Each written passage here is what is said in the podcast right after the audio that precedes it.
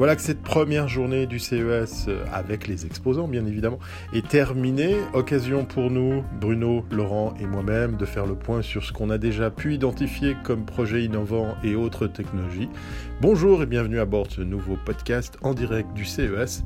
Allez, on va parler ensemble de tout ce qu'on a bien pu déjà découvrir.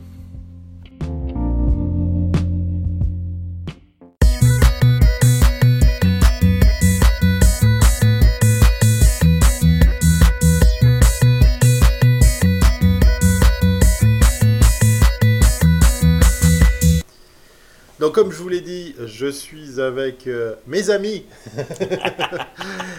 Laurent Aymar, Bruno Chanel. Alors, le premier, euh, il a, comme je vous l'ai dit, il, il, est à l'origine. On est un peu fatigué. Hein, c'est une grosse, grosse première journée, en fait. Donc, il est à l'origine de ce voyage euh, annuel du Las Vegas CS, comme, comme chaque début janvier. Et puis il a été accompagné très rapidement par Bruno qui est eh bien, conseiller numérique et qui euh, m'a dit une fois bah tiens euh, viens parce que toi qui voulais venir voilà et ça s'est fait. Ah, ça s'est fait euh, voilà on avait discuté à Lift et puis ça s'est fait ça, ça a vu le jour. Et puis comme je vous l'ai dit dans, dans, deux épisodes ben voilà on s'est retrouvés tous les trois à être embarqués par la confédération pour accompagner des entrepreneurs. Mais on reviendra là-dessus puisque ça, ça sera jeudi. Euh, moi, je voulais simplement avoir votre avis sur euh, ben, ce qu'on a découvert aujourd'hui, le pavillon suisse, parce que euh, on l'avait vu sur plan, on l'a vu avec des images de synthèse, mais cette fois-ci, on a pu le visiter. puis on a vu des, des startups suisses, ah, d'ailleurs. Mais d'abord, le, le stand, qu'est-ce que vous en pensez? Le ah, pavillon, devrais-je dire. Le pavillon suisse, oui, oui, non, bien. En tout cas, la seule chose qu'on peut déjà dire et qui est très bien, c'est qu'il est là. Il existe. Il existe et qu'on est très content que ça soit euh, en fait qu'il ait, qu'il ait, qu'il ait euh, vu le jour. Voilà. Mais euh, le design, le noir nous, sur les photos nous faisait un peu peur et on doit dire quand même que ben, noir et bois, ça ressort bien quand même, ça a de la gueule. Et puis affichage néon, coloré, ouais, ça fait quelque chose quand même, ça passe, ça passe pas trop mal.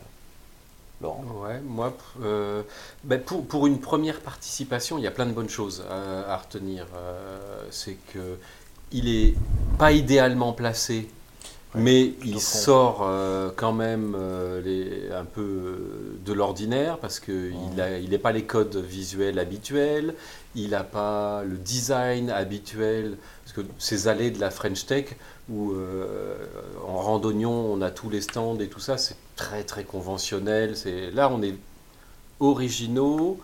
Euh, il y a certainement des contraintes et des, et des inconvénients, mais au moins euh, l'originalité passe. Pour une première participation, euh, c'est pas mal. Il y a une grande scène. Ça a permis de faire le show à des gens de monter et un peu attirer l'attention. Et mhm. ça fonctionne plutôt. Alors, comme on n'a on pas l'image, euh, vous verrez des, photos, vous allez vous promener euh, sur les différents sites euh, et autres réseaux sociaux. Mais voilà, pour vous qui nous écoutez dans, dans, vos écouteurs, bah oui, vous écoutez, donc vous écoutez du son. pour vous décrire. Il est fatigué le On est fatigué, on est fatigué. Pour décrire la scène, elle est en fait protégée par un filet sur son plafond et sur le devant. Donc tout ça se ferme. C'est un rideau. Voilà, un rideau qui, une sorte de, filet de protection. une espèce de volière. Ça devient une volière dans laquelle on peut tester des drones. C'est assez astucieux quand même ce qu'ils ont fait parce que c'est vrai que quand je l'avais vu à, Vivatech, ils avaient vraiment fait une volière avec une porte, donc c'était un espèce de cage. C'était vraiment une cage. Et là, Dédié. Ouais, puis là, là, je trouve que le, ce qu'ils ont fait, c'est assez discret, ça passe bien dans le design. la partie de la scène qui se transforme en volière et la démo de, de Wineshape avec le, le drone, la soufflerie, euh, c'était, ça allait pas mal, quoi. Ça, ça, passait bien. C'est bruyant, c'est bruyant. Hein. C'est bruyant, mais c'est fait pour. Hein, Quand il souffle 45 km/h 45 km/h, ouais, on n'entend plus rien autour. Hein. Du, coup, ça, attire du monde. Ouais. Mais du coup, ça attire du monde. C'est ce qu'il fallait faire. Bon, alors il faut vous imaginer un, grand rectangle dans lequel il y a donc sur les côtés des startups, au fond une scène qui fait volière, donc on peut, qu'on Ouais. peut fermer Puis sur le devant. un espèce de bar sur le côté. Et puis il y a, y a un coin, un coin bar. et, Euh, euh, et puis en face, de l'autre côté du couloir, euh, une autre série de, de startups. ouais, un comptoir avec les startups qui présentent leurs produits. Et euh, la startup qui est bien placée, c'est vrai qu'on l'a dit, c'est le, le- le fameux euh, décapsuleur. Comment il s'appelle déjà? Euh, Ça y est, tout le monde a bouffé le nom. On n'a pas encore tout enregistré correctement. hein. C'est. Oh. Tu, tu le cherches là? Euh, c'est lui? Oui, t'as pas tes lunettes encore. Euh, Oui, c'est ça. Oui, C'est oui, WeCheer. WeCheer. WeCheer. WeCheer, donc W C W E C H E E R point io. Point io. Ouais. Euh, un, un décapsuleur connecté euh, qui est capable de- de- d'identifier quelle boisson vous êtes en train d'ouvrir. C'est Mhm. assez, assez sympa. Alors c'est vrai qu'il y a une grosse place qui est donnée euh, aux drones, et, ou en tout cas tout ce qui tourne des drones, autour des Le drones. show, ouais, le show. Euh, le spectacle est au rendez-vous. Alors, euh, pour euh, aller très vite dans qu'est-ce que vous pouvez trouver côté drone, on a Windchip qui est un, un Un gros banc bahut, d'essai, de... voilà, qui fait du, Soufflerie. une soufflerie qui, qui, qui balance du, du vent pour, pour tester en grandeur nature les, les- les drones. On a du drone qui fait du, du- la livraison de colis Ouais. avec un mécanisme, c'est vrai, qui est quand même assez impressionnant. Pour le replier. deux secondes, Ouais. qui, qui replie l'intégralité du drone ainsi que sa bulle de protection. Et puis, euh, drone avec bulle de protection, on avait euh, les fameux. Fiability. Voilà, ce, ce drone qui va sur des zones Explorer les zones. ouais. des, des zones accidentées ou difficiles Les d'accès, des choses comme ça. Ouais. Et puis, euh, côté drone, on continue avec deux petits jeunes très très sympas euh, qui ont développé une, une manette qui rend en fait le vol de drone très très intuitif, très, très aisé. Euh, C'est en fait une manette qui est pas du tout connectée, qui est sans fil et qu'on tient dans le, au poignet. Bah, c- ouais, ça va, ça va révolutionner le, le pilotage des drones avec ces, ces, ces manettes de contrôle Ouais. qu'on connaît, là, des Ouais. appareils de- radiocommandés, où on a une à droite, une à gauche, c'est pas logné là, Ouais. c'est- Ouais. alors que là, on pilote intuitivement. Ouais, Chose qu'on fait euh, déjà quand tu as un smartphone ou un iPad Oui. euh, DJI euh, comme d'autres. Quand tu mets l'application de pilotage, ben c'est c'est le- c'est la tablette ou le téléphone que tu, que tu penches à gauche, à droite, etc. Mhm. Donc c'était assez drôle de voir que le device là a été dédié à Mais c'est vraiment la, la poignée là, hein. c'est vrai que c'est Ouais. c'est un- un- vraiment une poignée comme si tu avais un, un joystick en main, mais un seul quoi. Et c'est le mouvement du joystick qui est retranscrit sur le drone. Alors, moi, le truc moi, qui m'a le plus impressionné euh, dans cette façon de piloter un drone, c'est quand même une veste. Ouais, la veste, ouais. Alors moi, je vois pas encore l'utilité de ce- cet outil.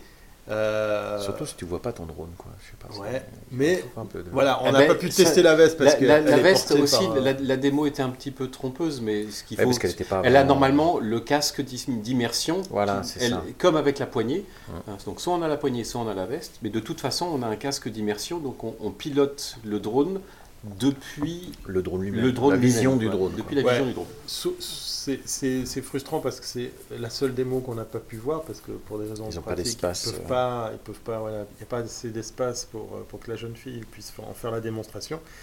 Ce qu'on doit dire à propos de cette veste, euh, ils ont poussé l'immersion jusqu'au bout puisque en fait, en plus des- du casque, eh ben, en fait, tu ressens sur la veste carrément euh, Des pressions. voilà, de, de ce qui se passerait en l'air.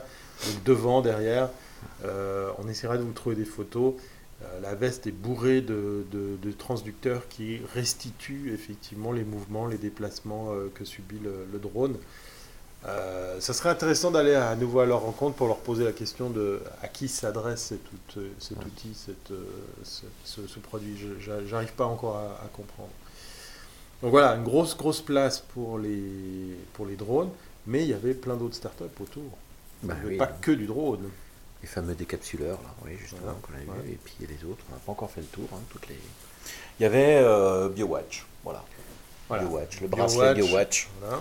qui est quand même euh, placé euh, dans un produit qui est euh, quand même assez différent de ce qu'on a pu voir, euh, qui, qui intègre en fait l'information dans le bracelet et euh, on peut l'utiliser euh, comment c'était déjà euh, Pour déverrouiller euh, la voiture. Moi, par contre, ça c'est vrai que c'est la première fois que je l'entends. Et je leur ai demandé comment ils étaient arrivés à négocier ça avec tous les constructeurs. Et le gars a dit, ben moi j'ai une Porsche, euh, voilà, j'ai pu, négocier avec Porsche, les, constructeurs Porsche et les, ingénieurs Porsche sont venus. Et donc la clé sans contact peut être programmée dans le bracelet. Et donc on porte un bracelet qui peut tout déverrouiller.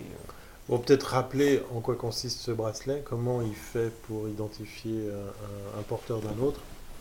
Ben, la, BioWatch, c'est une approche un peu nouvelle euh, pour la, biométrie. C'est qu'en fait, chaque, ils ont des brevets là-dessus. Chaque personne peut être identifiée de façon unique grâce aux veines qu'il a sur son avant-bras, notamment. Et donc le bracelet dispose de capteurs qui détectent ces veines de l'avant-bras et va nous identifier de façon unique. C'est-à-dire que si, par exemple, Bruno porte ma montre, il déverrouillera rien avec, parce que seules mes veines sont reconnues par cette montre. la cartographie humaine sert d'identifiant.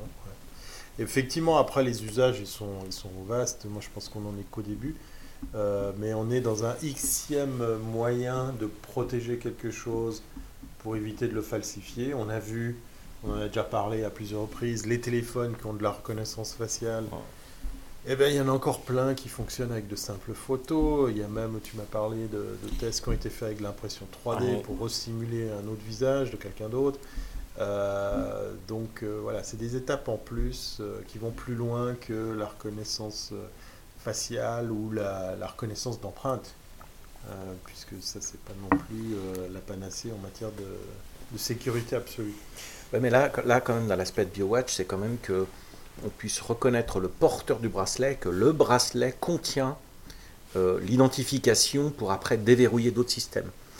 Donc c'est quand même une étape un peu différente que juste on déverrouille un, téléphone avec euh, sa mesure biométrique. Donc là on a pareil, on le déverrouille avec son biométrique. Là en le portant, il l'identifie et après lui permet de déverrouiller d'autres choses. Donc c'est quand même encore un, cran supplémentaire vers euh, la simplification de l'usage.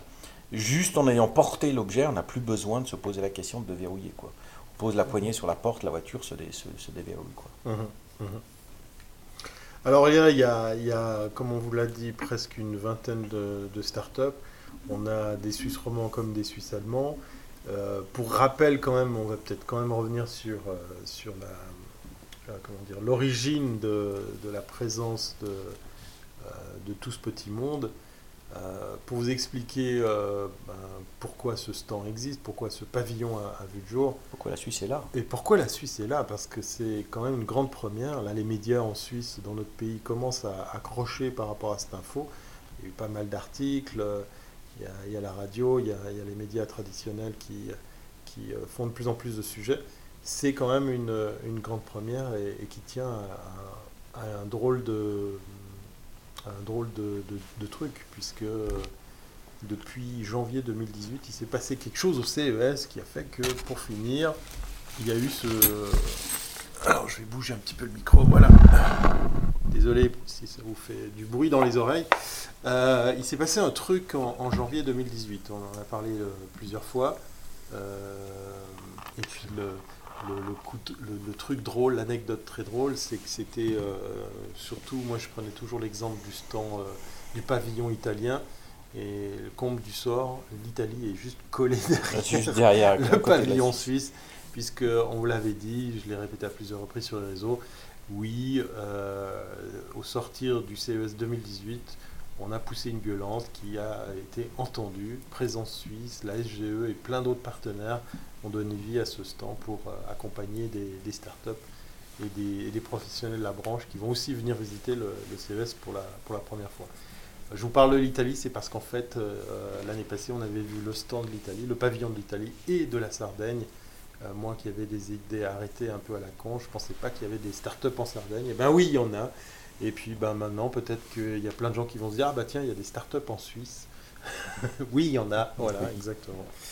Euh, alors, on n'a pas forcément les images qui vont avec, mais cette journée a été un petit peu décisive, puisque effectivement, Euh, Il y a des médias qui sont venus, il y a, y a des- du monde qui, qui est venu voir le stand.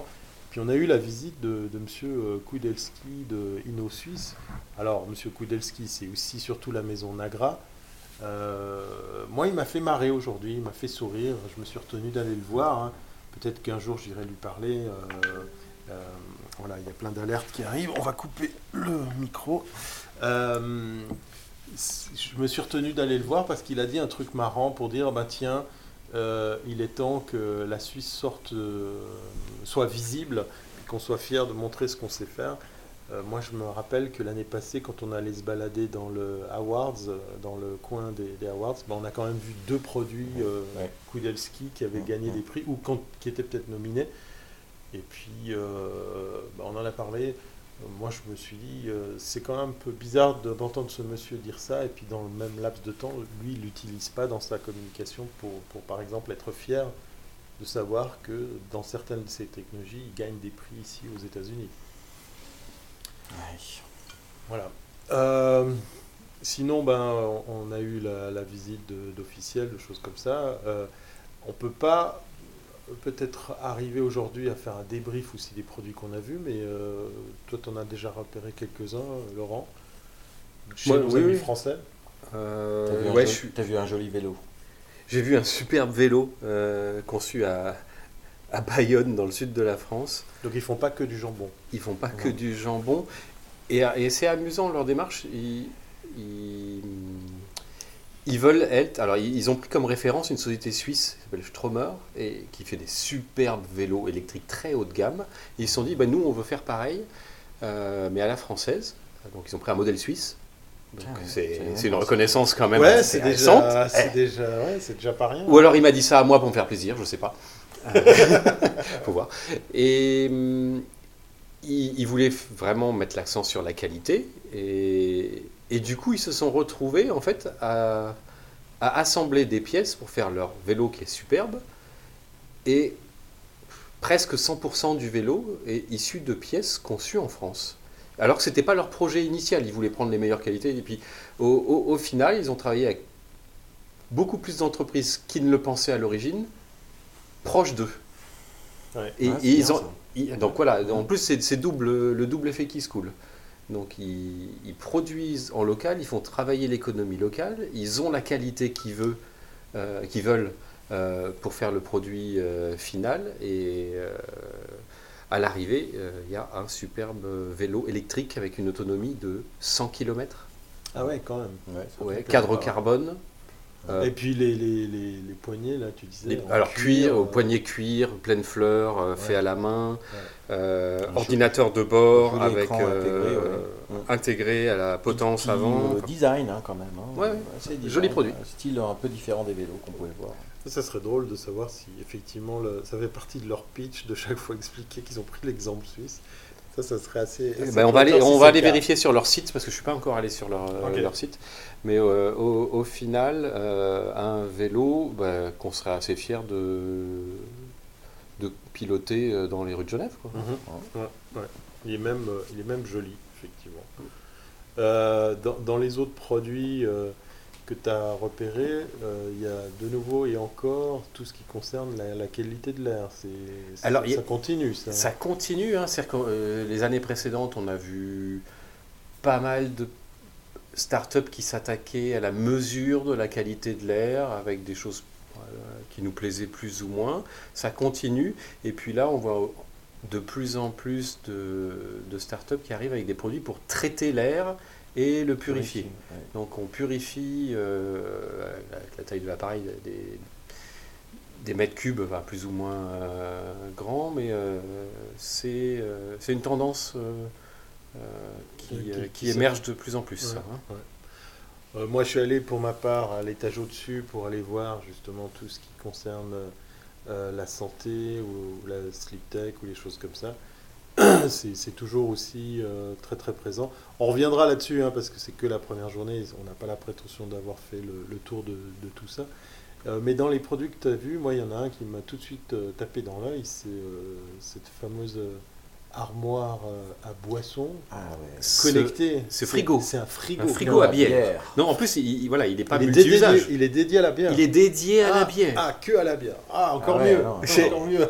Forme et tout. Pourquoi y, aurait-il des amateurs de bière euh, parmi nous. Je sais pas de qui on parle. Ah, on n'a pas la vidéo. Alors, je, je signale à tous ceux qui écoutent le podcast voilà, que Thierry est quand même en train de siroter euh, Une Big Wave euh, Golden Ale. Donc voilà, on IPA. consomme, euh, on consomme du, du local. Voilà. En tout cas, du, de l'américain. Non, alors elle est, elle est, elle est superbe. Elle, est, elle a un petit design sympa. Elle n'est pas très grande. euh, 12 puisqu'on bouteilles, capacité bouteilles. 12 plus une en fait, ouais, on va dire 12 bouteilles. Ouais. Euh, les bouteilles de 25 ou 33, je sais pas. Voilà, comme ça. petites Et bouteilles, puis, voilà. Puis en fait, vous imaginez que chaque fois que vous prenez une bière, ben, le système log tout ça pour après se dire à arriver à un certain statut de, de quantité de bière, ça peut directement commander. Mais euh, c'est, ce qu'il c'est un- faut. en fait, c'est le mini-bar euh, chez soi. Ouais, ouais. Avec mini-bar intelligent. le mini-bar intelligent connecté et qui euh, permet de recommander des bières quand le niveau baisse de façon alarmante. Ouais, moi je dis que de toute façon il devrait un petit peu plus connecter ça et puis euh, qu'au bout d'un moment quand on a consommé 6, si jamais il voit que tu as un rendez-vous avec Google Agenda, il doit te dire bon maintenant tu prends pas ta voiture parce que tu es trop bourré.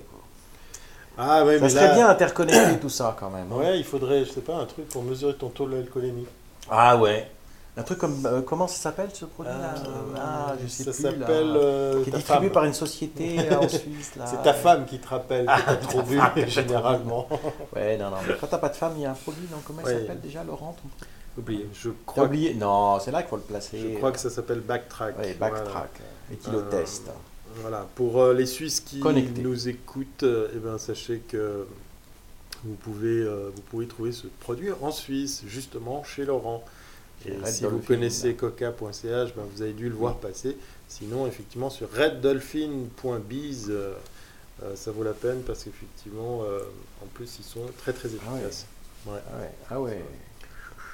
Ah oui, là, on est, on est sur les prix du. Comment il s'appelle, alors? Colline. Colline.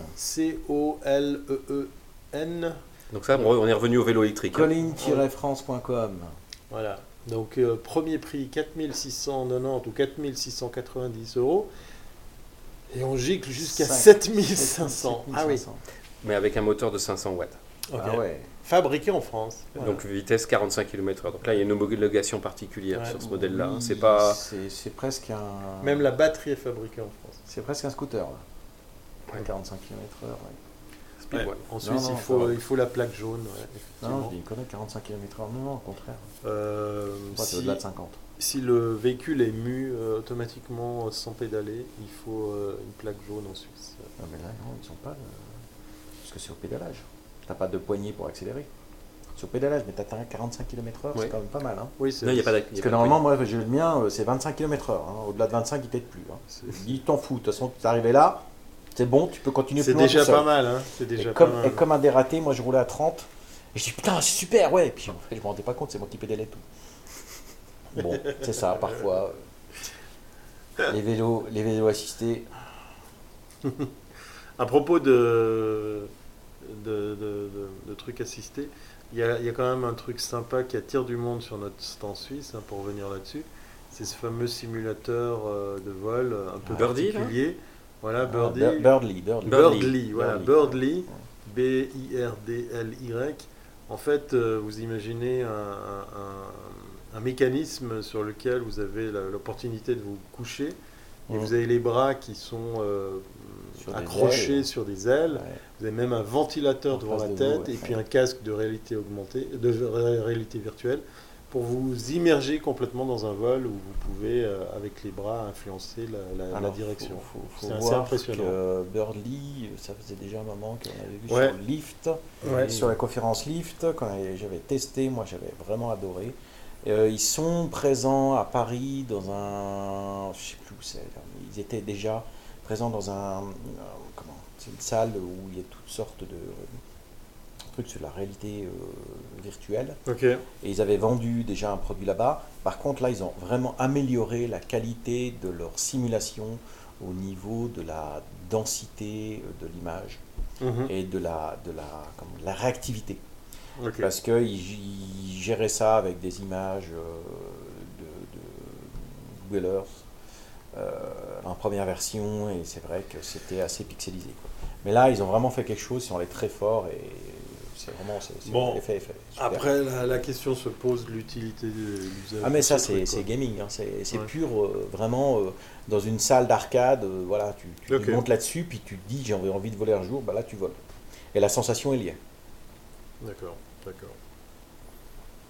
En tout cas, c'est un des trucs bien placés sur le pavillon suisse pour attirer du monde. hein, Ça, c'est... Ah ouais, là Bien ils vu, ont ouais, euh, ça fait tickets pour faire la file d'attente pour que les Ouais. gens puissent essayer. hein. Euh, retour sur euh, les autres technos déjà découvertes ce, premier jour. On a parlé d'armoire pour ranger sa bière, de vélo électrique. C'est marrant quoi, tu prends une bière, tu vas faire du vélo. Alors moi il y a un truc que je peux peut-être dire, bon je l'ai vu euh, vite fait parce que c'est quelque chose qu'on va visiter jeudi, c'est la recharge sans fil des drones. Alors été assez bluffé quand je suis passé sur le stand parce qu'en fait c'est une espèce de- comment dire, câble qui tourne en hauteur tout autour du stand. Et au milieu ils ont posé un drone avec des ampoules et en fait les ampoules sont intégralement alimentées par le champ magnétique généré par ce câble qui tourne autour.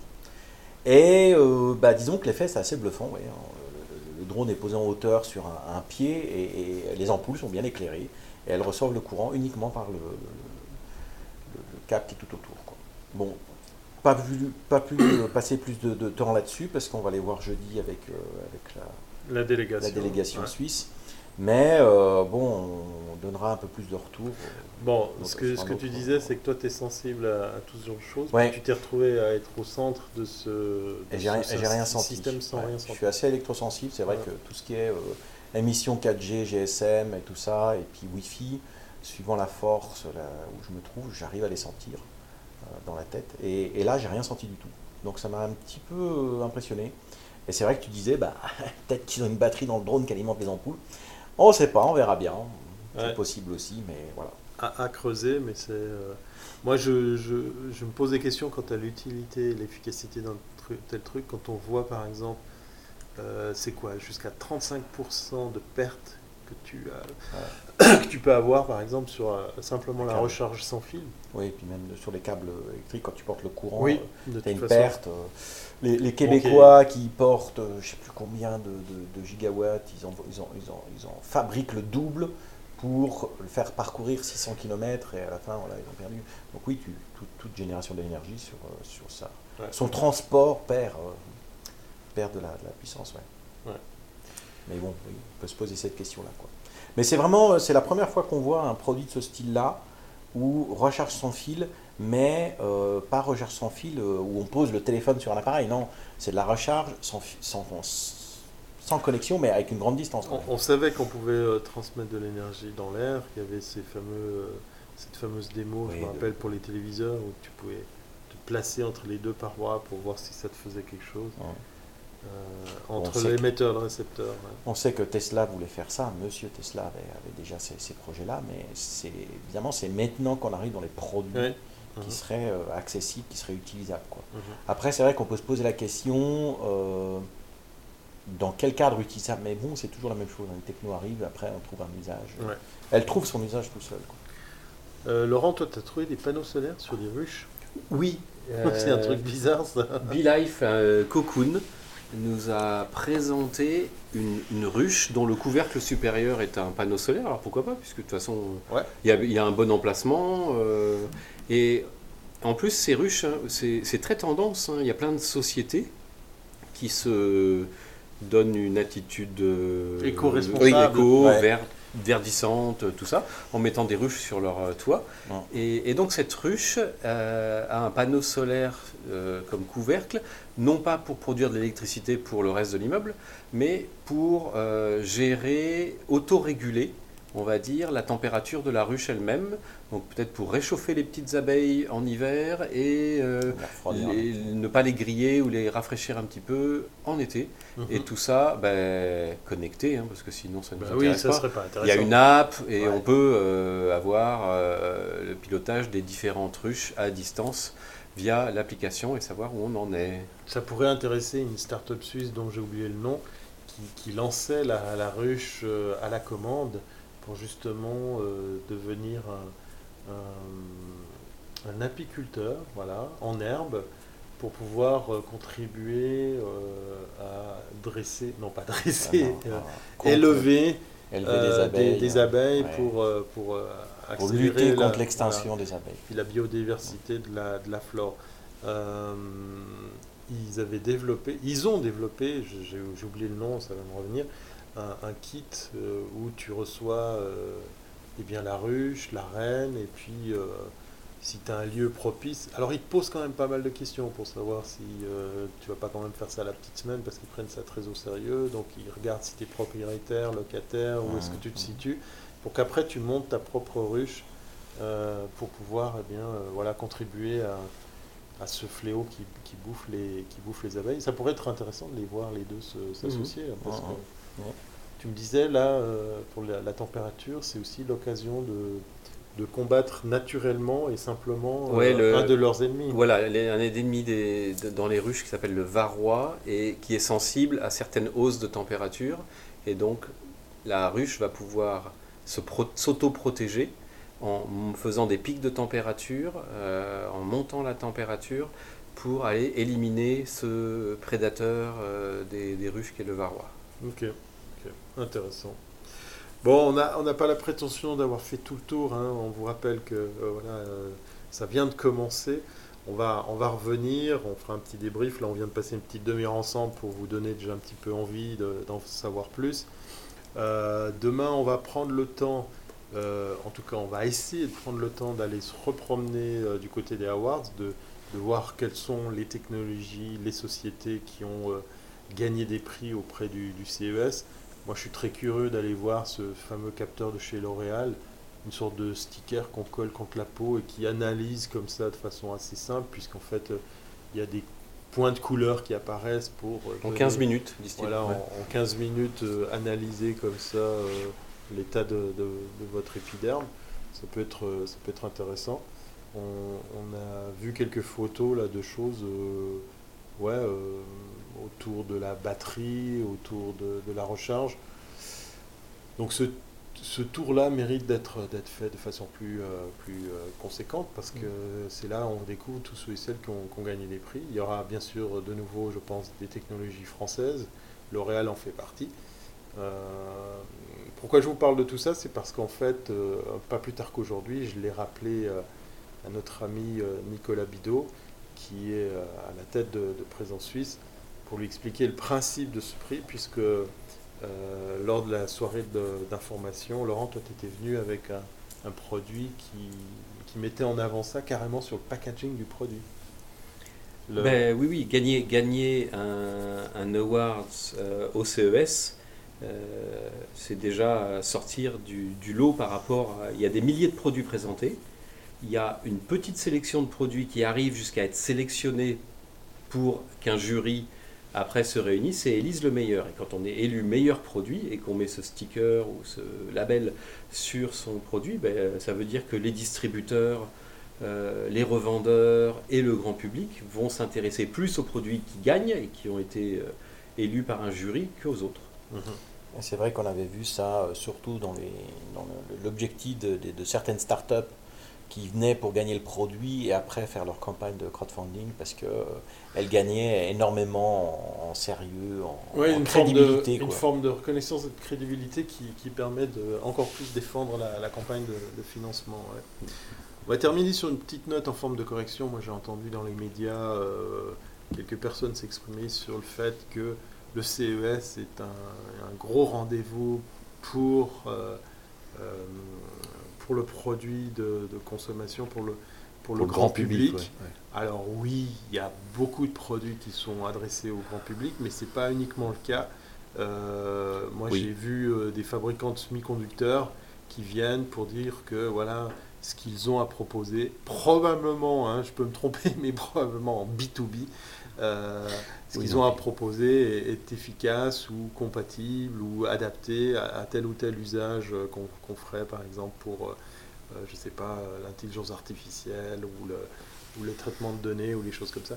Euh, Mais moi j'avais un il exemple. n'y a, il y a pas que du euh, grand public. Il y avait l'exemple l'année dernière, on a quand même vu le site de la, on avait quand même vu la NASA qui avait un stand Mhm. et qui venaient pour faire la promotion de leur brevet.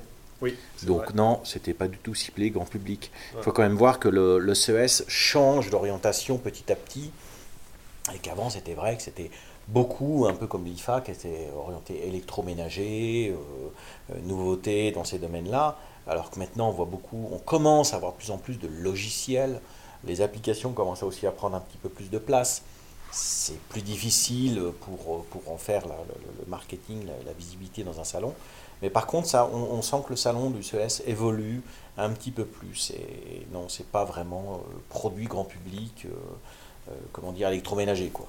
Si vous êtes entrepreneur, si vous êtes à la tête d'une start-up, si vous avez un produit, un service, ben voilà, on essaye simplement de vous dire qu'il y a de fortes chances que ce que vous faites peut intéresser quelqu'un sur cette place de marché. C'est un petit peu aussi pour ça qu'on avait fait ce coup de gueule pour dire maintenant il faut que la Suisse soit présente à, à ce rendez-vous. Parce que, ben, euh, comme, comme Laurent l'aime bien rappeler chaque fois, c'est le premier salon de l'année. Donc l'effet d'annonce, le fait d'être présent en tout début janvier, c'est une occasion euh, fantastique pour lancer, pourquoi pas, votre business ou tout simplement euh, booster votre visibilité parce que c'est devenu le plus grand rendez-vous au monde sur la technologie et dans sa plus large expression puisque c'est pas que des produits grand public. Voilà. Bon ben on va on va aller se coucher hein, pour notre part. Ouais. hein, s'il fait Il fait dur là. il fait, il fait fatigue. Euh, on se retrouve demain dans un nouvel épisode de, de- de podcast. On se retrouve aussi au travers de, contenus qui vont commencer à être distillés dans les médias. hein. Si vous regardez euh, la presse ou les sites web en, en Suisse, euh, vous allez euh, probablement commencer à voir les, contenus qu'on vous, euh, qu'on vous concocte. Et puis, ben, suivez-nous sur le compte de Swiss for Tech. hein. ça s'écrit toujours S-W-I-S-S 4 Tech, T-E-C-H. Voilà, Suisse pour, euh, pour la tech, hein, Suisse for Tech. Euh, N'hésitez pas à nous challenger avec des questions si vous avez envie d'en savoir plus sur certaines choses. Et puis, euh, quant à moi, je vous donne rendez-vous demain au même endroit sur le podcast de thierryweber.com. Ciao. À bientôt. N'hésitez pas à partager cet épisode de podcast à vos amis et vos contacts. Un épisode disponible sur iTunes, sur Google Podcast, sur Spotify, et bien d'autres plateformes audio. Retrouvez l'entier de l'actualité de Thierry Weber sur thierryweber.com. Ce podcast est une production brief.com.